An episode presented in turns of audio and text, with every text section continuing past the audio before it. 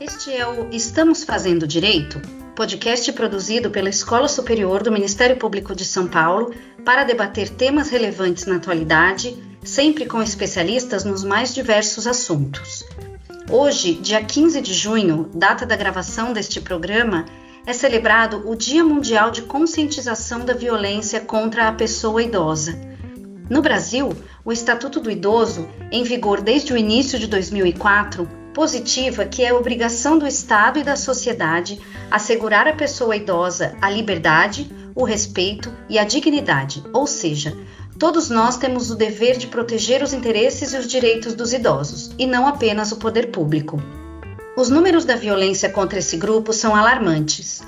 De acordo com o Ministério da Mulher, da Família e dos Direitos Humanos, cerca de 75% de violências praticadas contra pessoas idosas tem como sujeito ativo alguém que faz parte do seio familiar. Além da violência física, psicológica e patrimonial, a pessoa idosa também é alvo fácil de golpes financeiros, sejam eles cometidos pela internet, por telefone ou até mesmo pessoalmente. Um levantamento da Federação Brasileira de Bancos, a FEBRABAN, revelou que desde o início da quarentena houve um aumento de 60% em tentativas de golpes financeiros contra idosos. Evitando sair de casa, milhões de pessoas passam mais tempo na internet, incluindo as acima de 60 anos pouca familiaridade com tecnologia, ingenuidade e comportamento despreocupado são algumas das razões pelas quais a pessoa pode ser vítima de crimes como estelionato, roubo, furto e extorsão, sejam eles praticados virtualmente ou presencialmente. Como combater e prevenir a prática de golpes contra idosos? Quais os crimes mais cometidos? O que ainda pode ser feito para aprimorar a defesa dos direitos das pessoas idosas? Para responder essas e outras perguntas, participam deste programa Natan Glina, promotor de justiça do Ministério Público de São Paulo, e Rodrigo Nesme, psicólogo e diretor de educação da SaferNet Brasil. Respeitando o distanciamento social, a gravação foi realizada remotamente. E aí, estamos fazendo direito?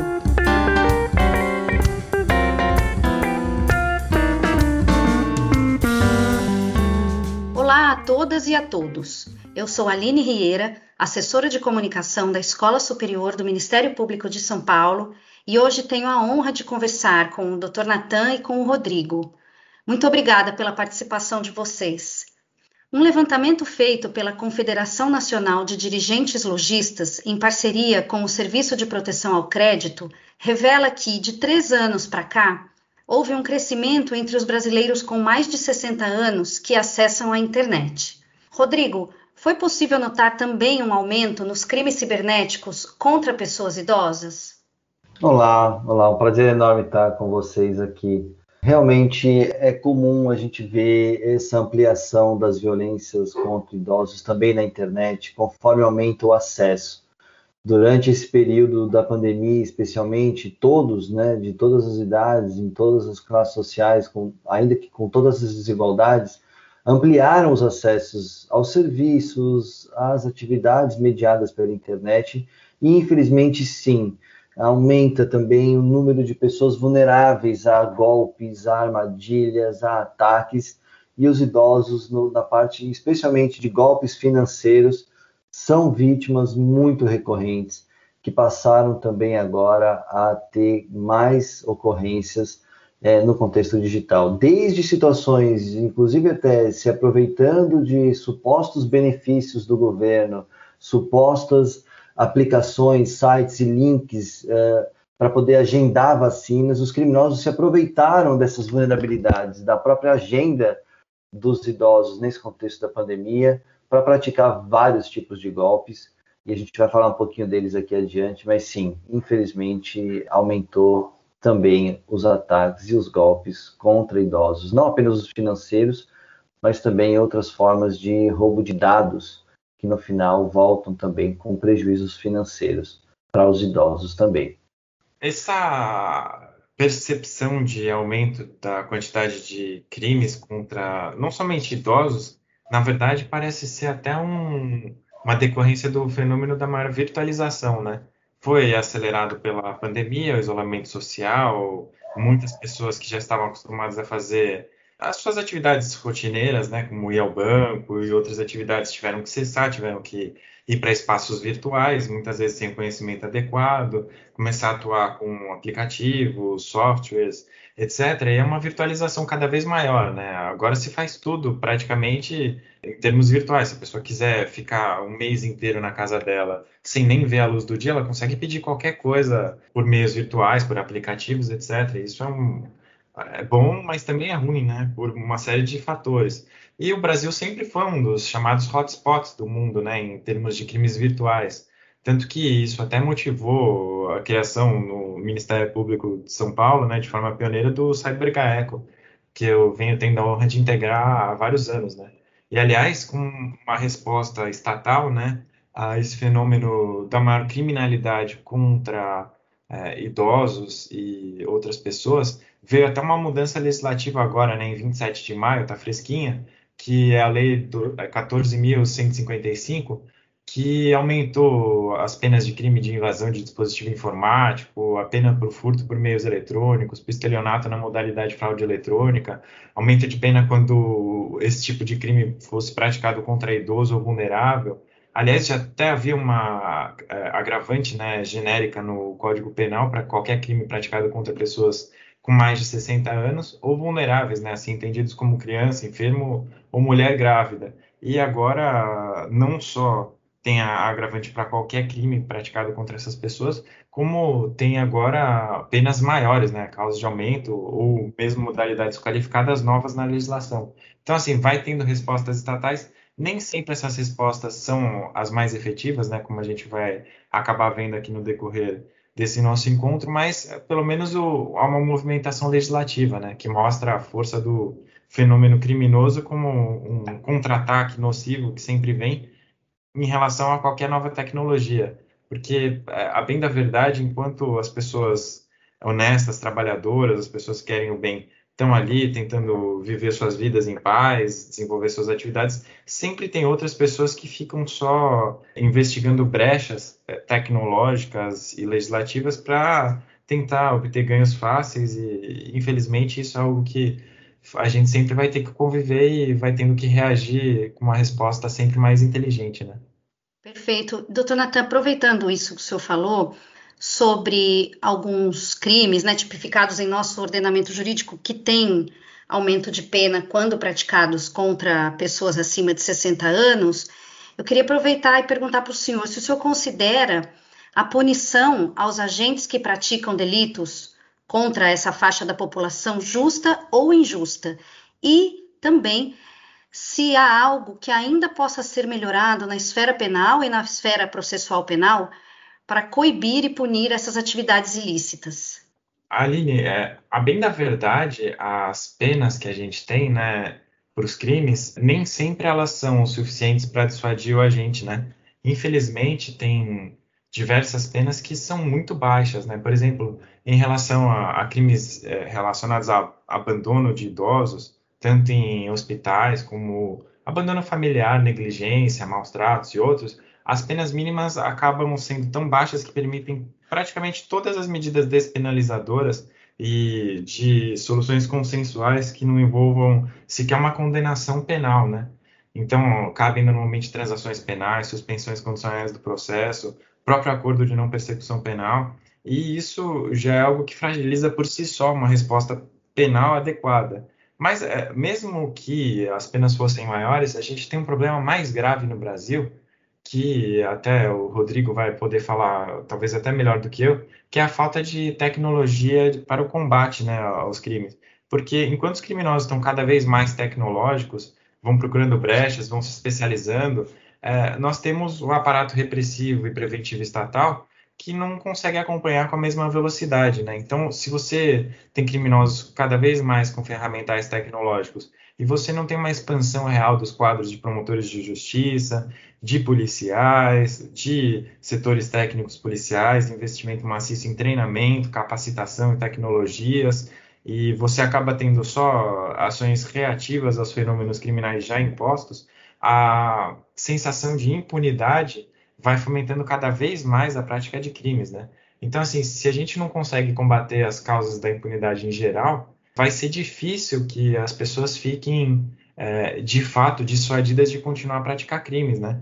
A, fa a faceta do desestímulo é totalmente necessária. Se a gente parar para pensar, é, quando não tem fiscalização, uma fiscalização adequada, o um, mínimo a presença estatal, as pessoas acabam não, não respeitando nem mesmo sinais semafóricos. Aqui, por exemplo, é, na cidade que a gente reside, quando você vai atravessar uma faixa de pedestre, se não tem nenhuma fiscalização, os motoristas passam até em cima. Assim, é difícil ter alguém que passa, que não passa, né? Quando você está dirigindo o carro, você vê inúmeras motocicletas furando sinais vermelhos, é, colocando todo mundo em risco por uma ausência de fiscalização. E se até nessas é, infrações tem, como que não haveria nos crimes, né? Os crimes cibernéticos, então, eles vão se proliferando cada vez mais fortes, né? Num país que acaba num, tendo investimento real na proteção da população. A mesma alteração legislativa que a gente mencionou, por si só, não adianta ter uma pena prisão perpétua ou uma pena alta, que nem é o caso, se a pessoa entende que aquilo não vai se ocorrer na prática, né? não vai se implementar. Se é quase certa a ausência de punição, é quase certa a, a, o interesse daquele que já não tem tanto a perder em praticar o crime. E o inverso também ocorre. Quando há quase certeza da punição ou um, uma grande probabilidade, as pessoas tendem a pensar mais antes de praticar crimes, né? E aí você vê uma diminuição cada vez maior na, na quantidade de crimes praticados, né? Então, basicamente, eu entendo que há problemas legislativos, né? Há problemas, inclusive, de proporcionalidade de penas. Se a gente olhar, por exemplo, o artigo 102 do Estatuto do Idoso, a pena mínima do crime de apropriação ou desvio de bens do idoso é de um ano de reclusão. Autoriza todas as medidas despenalizadoras alternativas à prisão. E se a gente olhar a pena do crime de contrafação na modalidade qualificada, no artigo 184 do Código Penal e seus parágrafos, a gente vê que a pena mínima é o dobro. Então, quer dizer, a pessoa que está vendendo CDs piratas, ela tem uma pena mínima que é o dobro daquele que desvia o, os bens ou se apropria dos bens, rendas do idoso. Muitas vezes até se apropria de tudo e deixa o idoso vivendo uma situação miserável. Então, assim, a gente vê que tem problemas de pena, problemas de desproporcionalidade de pena, mas tem um problema ainda maior, né? Que é a gente não conseguir combater as causas da criminalidade em geral, né, desigualdade social, etc., e muito menos as causas da impunidade e ter um, uma persecução investigativa e penal que leve as pessoas a ficarem desestimuladas de receber uma sanção. Se você imaginar que cada vez que você vai praticar um crime, provavelmente você vai receber uma pena, ainda que você não fique muito tempo preso, mas você vai receber uma pena, cada vez você vai pensando mais antes de praticar um novo crime. Agora, se para cada 10, 20, 30 ações você não tem nenhuma resposta estatal, quando você acaba na gíria, né, caindo, é algo excepcional, além de você, como criminoso, imaginar que seu direito adquirido à prática de crime está sendo violado, o que é uma aberração nacional, e muitas vezes a gente escuta interrogatórios de presos, é, você, além de tudo, imagina que aquilo não vai acontecer, né? Então, acaba estimulando pela falta de desestímulo. Perfeito. E falando ainda um pouco sobre políticas públicas, a gente sabe que a criação de delegacias de polícia especializadas em crimes contra idosos é algo relativamente recente no sistema de proteção à pessoa idosa. Outras iniciativas do poder público, como canais de WhatsApp para denúncias de crimes e violência praticados contra idosos, também têm sido notícia nos últimos anos. Rodrigo, quais outras políticas públicas ainda faltam ser implementadas para a prevenção e a punição de crimes cibernéticos contra a pessoa idosa? Olha só, Aline, realmente, né? Como o Nathan comentou, a gente tem aí um desafio que é efetivamente quais são os serviços que atendem diretamente a população que é vítima. É super interessante ver né, esses novos canais.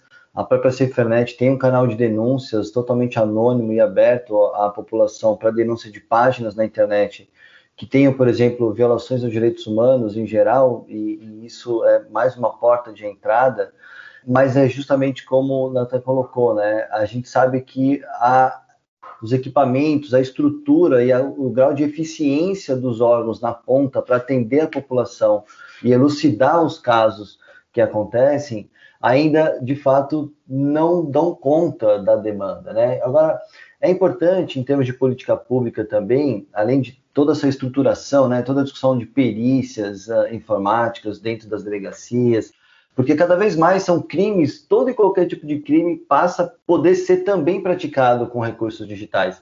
Né? A gente vê que há, inclusive, até uma discussão sobre as delegacias especializadas em crimes cibernéticos, mas o ponto que eu queria chamar a atenção é que essa sensação de impunidade, ela já é comum no Brasil com tantas violências, mas ela parece ainda mais agravada quando as pessoas se apropriam dos espaços digitais, considerando ali como um espaço paralelo, como se as leis não valessem ali, né? E às vezes, muitas vezes, até a própria vítima desconhece que também no espaço digital tem direitos né, e que tem direito à, à, proteção dos seus bens, tem direito à proteção dos seus dados, tem direito de é, recorrer e denunciar quando sofrer algum tipo de, de violência. Então, uma das políticas públicas né, que realmente a gente ainda precisa investir é de conscientização dos usuários, ou seja, de uma educação para uma forma de uso da internet que leve em consideração a própria cidadania. Né? A gente fala de cidadania digital muitas vezes, mas no final das contas, é cidadania, num mundo que é cada vez mais digital. Então, sejam as, as, famílias, sejam as instituições de cuidado, sejam as instituições de saúde e de acolhimento, quando a gente pensa na, na pessoa idosa, ela também tem direito de acesso aos espaços digitais, mas direito de acesso a esses espaços digitais de uma maneira acompanhada e mediada, né? O que a gente nem sempre vê já, já há uma carência de política pública de educação para uso seguro da internet em todas as faixas etárias, mas a gente já tem aí, pelos dados do IBGE, até antes da pandemia, esses dados devem ter aumentado agora, mais de 45% da população brasileira com 60 anos ou mais já acessa a internet. Dos que acessam a internet no período agora da pandemia, o ano passado, mais de 67% fez compras online e mais de 70% buscou informações sobre saúde. Então, é fundamental que a gente tenha também políticas públicas de, de educação e de sensibilização para que a população idosa conheça seus direitos também na internet, que saibam encontrar os canais de ajuda, que saibam como denunciar quando eventualmente forem vítimas, sem contar dos novos desafios de desinformação, né? Porque a gente fala, ah, mas é uma coisa muito abstrata.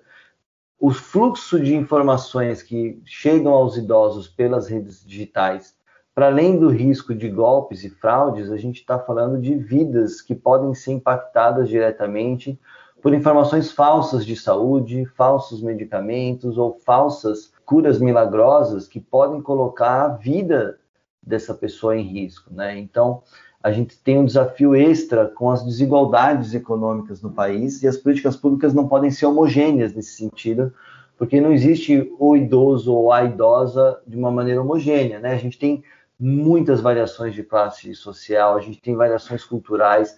Então, criar com políticas públicas estratégias amplas, consistentes e sistemáticas de conscientização sobre os direitos da pessoa idosa também na internet, com dicas práticas, recursos e mesmo no design das aplicações, por exemplo. Né? E termina esse comentário aqui é, o design das aplicações de bancos, de serviços públicos, de saúde, ou mesmo bancários, ou de benefícios sociais, o design das páginas dos aplicativos precisa levar em consideração as particularidades da pessoa idosa, assim como a gente faz essa discussão com relação às crianças. Então, é preciso levar essas particularidades no design dessas tecnologias para efetivamente os idosos poderem exercer sua cidadania, tanto na proteção contra a violência, mas também de maneira ativa, né? com acesso à, cultura, com acesso à informação qualificada, com acesso aos serviços públicos de qualidade, respeitando a sua condição particular. Então, o desafio ainda é muito grande, mas tendo a ser otimista de que a própria internet pode nos ajudar a enfrentar essa sensação de impunidade em relação às violências que eh, Dr. Nathan comentou há pouco, mas que é uma batalha a se lutar constantemente, né, em defesa da, da cidadania e dos direitos é, das pessoas. Ótimo isso. E exatamente sobre conscientização que a gente vai fazer a próxima pergunta. Em 2020, o Conselho Nacional de Justiça publicou a recomendação número 46 cujo segundo artigo diz: havendo indícios de qualquer tipo de violência contra idosos nos atos a serem praticados perante notários e registradores, o fato deverá ser comunicado imediatamente ao Conselho Municipal do Idoso, Defensoria Pública, Polícia Civil ou Ministério Público. Doutor Natan, essa resolução vai ao encontro de uma maior conscientização no que diz respeito à proteção da pessoa idosa? Aline, até em complementação à, resposta do Rodrigo, à questão anterior, é importante a gente ressaltar que no Brasil a gente não tem um estatuto de defesa das vítimas, né? Então, assim, até a participação delas a, no processo, na investigação, na execução das penas, acaba sendo prejudicada por não existir um estatuto efetivamente protetivo, né? Nessa seara, e inclusive isso acaba levando à revitimização, né?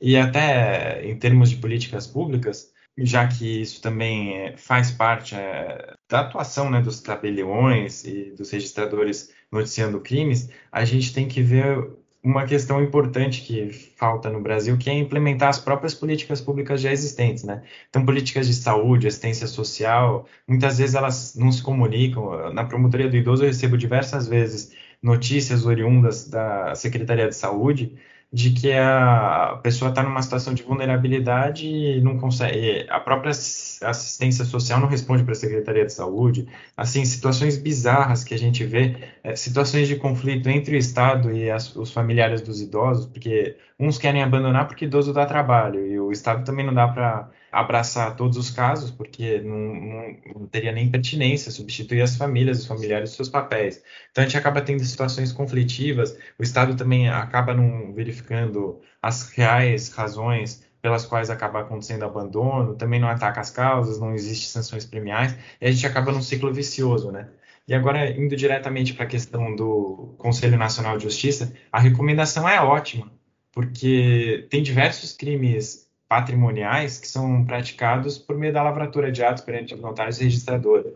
Aliás, na minha ótica, esses profissionais eles já deveriam fazer a comunicação mesmo antes da resolução, não somente pelo dever moral deles, mas porque é dever de todos proteger os idosos. E mais ainda, se eles tomaram conhecimento de que algo errado no ato que eles estão praticando ali, na lavratura de uma é, procuração ou mesmo uma escritura de compra e venda ou outro negócio jurídico, eles devem ter maior cautela, inclusive, para não ser responsabilizados pessoalmente né, pelo ato. Então, é, é, super importante essa resolução, porque ela dá luz a esse tema. Né? Eu vou dar alguns exemplos. Né? A procuração por uma pessoa que não está na plenitude das suas capacidades mentais. Concretamente, no mês passado, eu atuei num caso em que um idoso com Alzheimer, desde 2018, ele tinha grau de incapacidade total ele otorgou uma procuração pública um pouco depois de ter até o relatório médico informando que ele já estava num grau de demência absurdo, e por meio dela as filhas passaram a gerir as rendas, diversas rendas que ele tinha, vários apartamentos, sem fiscalização judicial nenhuma, porque é necessário nesse tipo de situação é, a pessoa propor uma ação de interdição, né? até para que haja uma fiscalização judicial, para que o curatelado não seja lesionada né, nessa administração dos bens, e é, o, o, tudo estava sendo feito por meio de procuração. Agora a gente vê que nesse tipo de caso tem três, pelo menos três crimes possíveis do Estatuto do Idoso, né? Que é o de induzir a pessoa sem discernimento de seus atos a otorgar a procuração, que é um artigo 106 do Estatuto do Idoso, o, o lavrar o ato notarial que envolva a pessoa idosa sem discernimento de seus atos, sem a devida representação legal, que é o caso, né? Como é que é um idoso com Alzheimer, demência em grau altíssimo, que a pessoa não consegue fazer nada, ela vai dar uma procuração no cartório. E mesmo esse idoso, além de estar sem o discernimento, ele ainda podia estar sendo coagido, a gente não sabe né, nem como foi feita o testamento que incidiria no outro crime do Estatuto do Idoso, do artigo 107. Então, assim, é importantíssimo que os tabeliões, registradores comecem a ficar atentos para que a gente não tenha mais práticas de crimes, né? Porque muitas vezes o, o, autor necessita da procuração, necessita da, de uma escritura, necessita um ato notarial para conseguir angariar os bens do idoso. E aí, se o tabelião, o registrador, ele fica já mais atento a essa situação, vai diminuir a prática de crimes, né? ou pelo menos dificultar, ou noticiando o Ministério Público, o mesmo órgão policial, o judiciário, vai poder ter outro tipo de resposta repressiva. Né? Perfeito. Rodrigo, para pessoas idosas e seus familiares que estão nos ouvindo, quais cuidados devem ser tomados para que elas não caiam em golpes cibernéticos, principalmente os financeiros? Bom, é importante, né? É importante a gente ter essas dicas práticas, né? E muitas vezes são dicas que valem para todos os usuários. E como a gente discutiu, né? Infelizmente, muitas pessoas ainda não trazem os cuidados que tem para a praça pública, para a rua, para os outros ambientes sociais, não trazem, às vezes, esses mesmos cuidados básicos para o mundo digital. E em relação especificamente às pessoas idosas, é, tem aí um desafio geracional, né? Muitos que não têm muitas habilidades, a gente tem alguns idosos com muitas habilidades digitais, mas em geral tem uma dificuldade às vezes de leitura, de compreensão dos próprios uh, informações na rede. E um fator que é crucial é essa relação de confiança que os idosos acabam transferindo para especialmente os grupos de mensagem do celular para informações que supostamente vêm de amigos ou de conhecidos ou mesmo de familiares. Então, dicas básicas que valem também para os idosos e ajudam a resolver boas partes dos problemas, né? Então, a questão das senhas é um desafio da questão da memória, de a gente guardar senhas boas, que sejam senhas complicadas. Então, uma dica prática para quem nos ouve, é cuidador ou alguém que, que acompanha uma pessoa idosa ou uma pessoa idosa que esteja online interessada no tema, há ferramentas como os gerenciadores de senhas, que são muito úteis, porque você guarda uma super senha, e aí guarda em algum lugar bastante seguro se você for offline, quem tiver um cofre pode até guardar no cofre, mas a partir de uma boa senha você consegue gerenciar várias senhas de vários aplicativos para garantir uma maior segurança. Um outro ponto prático é ativar Aline, a verificação em duas etapas de todos os dispositivos que você usa, como aplicativos de mensagem, eventualmente redes sociais, e-mail também, que nada mais é do que você adicionar um número de celular às contas que você tem nessas aplicações que você usa bastante. Isso vale também para alguns sites de compras. Ou seja, o seu banco tem todo um mecanismo de você vincular o seu celular com a sua conta e de uma maneira que você tenha uma dupla camada de segurança para que caso alguém tente invadir a sua conta, você tenha uh, uma comunicação de alerta. E em relação a, a, aos grupos de mensagem, e-mail, muito cuidado. Isso é uma dica que a gente vem falando né, desde o final dos anos 90, praticamente, porque já valia para os e-mails, mas não podemos clicar nos links que chegam por e-mail ou, às vezes, principalmente agora, por aplicativos de mensagem, com supostos descontos, supostos cadastros do Ministério da Saúde ou de algum outro ministério. Essas informações que vêm com, com links para você clicar a partir de grupos de mensagem, é preciso ter muito cuidado. A gente sabe que isso é um pouco chato, porque faz você ficar desconfiando das informações que vêm de um familiar, de um amigo, que você conhece há 30 anos. Mas às vezes esse amigo pode também ter sido levado ao erro, esse amigo pode ter tido o celular invadido. Então a regra básica é não, não aceitar esses links, não clicar nesses links que chegam por aplicativos de mensagem e jamais compartilhar códigos de senhas ou códigos de SMS que sejam solicitados pelos aplicativos de mensagem, Aline. Um dos golpes mais comuns agora na pandemia, que os idosos também são vítimas, como outras pessoas, inclusive de qualquer idade, são aqueles golpes de WhatsApp e aplicativos de mensagem que o criminoso se passa por um familiar, por um amigo, diz: Olha, estou aqui numa emergência, perdi minha carteira, preciso urgente de um Pix ou de um depósito aqui na minha conta para pagar um boleto que vence agora. Né? Eu tenho amigos de, de 30, 35 anos que já foram alvo de golpes assim, no momento ali de correria do dia a dia, se passaram, não colocaram essa dúvida antes de seguir, porque era alguém de muita intimidade, de muita confiança, diz, oh, poxa, essa pessoa está me pedindo é porque ela precisa mesmo. Então a gente tem que colocar essa camada a mais de preocupação e de prevenção, que é não clicar nesses links e não aceitar pedidos de transferência de dinheiro por aplicativos de mensagem. E por fim, sempre baixar os aplicativos das lojas oficiais. Aplicativo de banco, aplicativo de benefício social, aplicativo de convênio de saúde, aplicativo de farmácia. Muito cuidado com falsos aplicativos. os criminosos, como o Dr. Nathan comentou, são muito sofisticados às vezes. Então, eles criam um aplicativo que tem a mesma cara ou um site que é idêntico ao site original, mas eles mandam esses links por mensagens ou por e-mail, e aí a pessoa, em vez de digitar o endereço ou usar o aplicativo oficial, ela acaba usando o aplicativo ou o site do criminoso. E aí lá coloca todos os dados e literalmente entrega de mão beijada as informações. Então, eu resumiria dizendo: senhas boas, com gerenciador de senha, porque ninguém tem memória para tanta senha.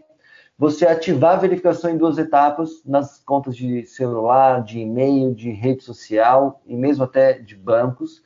É, e você nunca clicar em links, super ofertas ou jamais compartilhar códigos de verificação de SMS que supostamente alguém é, peça para você, seja pelo telefone ou por mensagem. Tá na dúvida? Pega o número oficial do seu banco no, no fundo do seu cartão de, de banco e liga para a central do banco. Ou entra no aplicativo oficial do banco, você fazendo esses passos. E, por fim, a gente sabe que às vezes pode ser difícil para algumas pessoas com alguma condição de limite, né, de alguma restrição cognitiva, ou restrição de movimento, ou restrição de leitura, é aí sim ter pessoas de extrema confiança para que você possa contar com essa ajuda e não aceitar ajuda de estranhos que muitas vezes se oferecem, até mesmo pela internet, para dar o apoio que às vezes as pessoas não têm em casa. Então é importante demais que familiares e cuidadores tenham alguém como ponto de contato na família para ajudar também a pessoa idosa nas dificuldades que ela vier a ter é, na internet. Né? Isso a gente tem ouvido relatos muito legais de netos, inclusive, cuidando da segurança digital do, dos avós, e um exercício que é muito didático, muito lúdico até, e muito enriquecedor como relação familiar, e mesmo na pandemia isso pode ser feito por videochamada, pode ser feito pelo próprio aplicativo de mensagem, mas é uma convocação aqui para que os netos também, né, especialmente, ajudem uh, os avós a, a, a, cuidar da segurança digital de uma maneira mais descontraída, né? Porque a gente sabe que às vezes esse é um diálogo um pouco truncado. Então, fica aí, ficam algumas dicas para prevenção e caso tenha sido vítima, imediatamente comunicar às instituições financeiras, né, o banco, eventualmente o cartão de crédito ou uma loja, para que você possa tentar reaver aquela situação. E as delegacias também acolhem, né, no boletim de ocorrência, a situação. Importante registrar toda a conversa com eventual situação de golpe, né? Se tiver telefone, mensagem trocada, print de telas, é importante guardar todas essas informações para fazer uma denúncia da situação concreta, se for o caso. Excelentes dicas, Rodrigo. Acho que servem para todos nós, não só para os idosos. E, doutor Natan, o senhor já foi promotor do GAECO, o grupo de atuação do Ministério Público de São Paulo, que visa combater o crime organizado e hoje tem como uma de suas atribuições a proteção à pessoa idosa. Nessa sua experiência, quais os crimes mais praticados contra esse público? E em relação aos agentes, a maioria é de familiares das vítimas ou de pessoas desconhecidas? A gente tem duas modalidades que são muito recorrentes: a dos crimes patrimoniais, né? Que na modalidade, por exemplo, de furto e estelionato, em geral, eles são praticados por terceiros desconhecidos das vítimas, né? inclusive dos idosos. Enquanto que na modalidade de apropriação e desvio, aí já normalmente são pessoas do relacionamento dos idosos, muitas vezes seus familiares. E a segunda prática delitiva muito comum é a do próprio abandono, negligência, maus tratos relacionados aos idosos. Né? No CyberGaeco, em uma das investigações que eu promovi junto com o excelente colega Richard Gantos Encinas, a gente conseguiu prender agentes de uma organização criminosa que era especializadíssima em crimes contra idosos, no chamado golpe do motoboy. Para quem não sabe, esse golpe é feito com algumas ferramentas tecnológicas e muita engenharia social, né?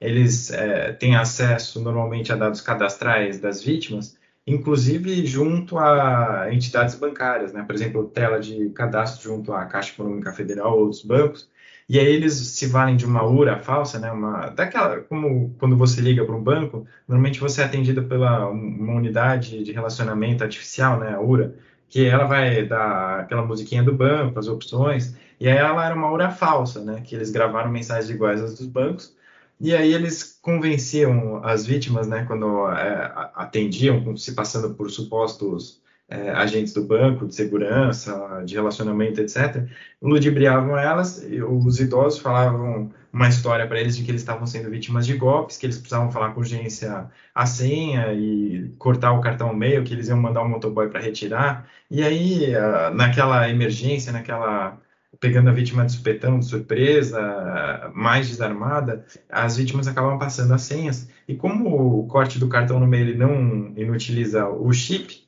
então, os criminosos eles colavam o cartão e passavam em diversas compras para comprar aparelhos eletrônicos, outros bens, sacavam todo o dinheiro das vítimas, tudo que eles pudessem fazer de mal para as vítimas, sacavam tudo que podiam, contraíam todos os tipos de empréstimos. É, várias das pessoas que a gente ouviu lá choravam na promotoria, desesperadas, porque foi um problema para pagar as contas básicas, familiares passando necessidade, enquanto os criminosos estavam lá se locupletando, fazendo várias fotos em redes sociais, gastando mesmo o dinheiro das vítimas, em, normalmente sempre em coisas que a gente acharia de luxo, supérfluas, naquela exposição desvairada para mídias sociais que normalmente pessoas que gostam do lucro fácil, infelizmente, gostam de fazer. A gente conseguiu ter um bom êxito nisso e ganhar um know-how, né, de como que eles faziam os crimes e a expertise, né. É, agora, já em relação ao abandono, negligência familiar, a gente tem uma dificuldade maior para resolver, porque a pena é, é, muito menor, né? Normalmente tem um conflito já de longo tempo com o idoso, tem, às vezes tem culpa do próprio idoso, que às vezes é uma pessoa difícil também. A pessoa, quando ela pratica o crime contra o idoso familiar, etc., normalmente não vai ficar preso, o regime não, não seria fechado normalmente nesses casos. Então, mesmo se fosse aplicada uma sanção, às vezes ela acaba sendo ineficaz, é, inclusive do ponto de vista preventivo, né? De inibir a pessoa a querer praticar um crime contra o, o seu familiar que está idoso e necessita de cuidados, né? E a gente, na promotoria do idoso, às vezes se depara com a seguinte situação: o penal não resolve e o, o âmbito civil menos ainda, porque se a pessoa não tem dinheiro, e normalmente muitos desses casos são praticados por pessoas que já estão numa situação que elas já têm uma vulnerabilidade econômica, né? E se ela já não tem dinheiro, a sanção possível no âmbito civil, né, que seria de multa, ela acaba sendo totalmente ineficaz. Então, acaba que essa deficiência do sistema jurídico e social, né, do arcabouço estatal, é, toda essa situação que a gente chega no Brasil, vai fazendo com que o promotor, o juiz, os operadores do direito tenham que resolver mazelas sociais né, e de deficiências do sistema com muito boa vontade e muito empenho né, pessoal para tentar superar esses problemas. E nem sempre com sucesso, né, porque às vezes a gente se empenha, tenta de todas as formas, só que as respostas jurídicas e estatais possíveis não são suficientes para resolver de uma maneira adequada essa situação conflitiva né, familiar e aí, infelizmente, isso ocorre. Já nos crimes patrimoniais é um pouco mais fácil, né? Porque identificado o agente, né, o, o criminoso, você consegue buscar no sistema penal a aplicação de uma pena. Muitas vezes a pena até fica alta pela quantidade de crimes que ele pratica, quantidade de vítimas, muitas vezes integra organização criminosa, tem uma lavagem de dinheiro também. Aí você consegue ter uma resposta estatal suficiente. Às vezes, como nos casos que a gente atua, a gente busca aprender os instrumentos do crime, mas também os proveitos, né, para poder ter ressarcimento para as vítimas, para o crime não compensar. Então, acaba sendo uma resposta estatal às vezes melhor, mas no caso do abandono, nem sempre isso é possível, e eh, a gente fica numa angústia pessoal, né, de querer uma resposta melhor do que aquela que a gente consegue dar. Perfeito.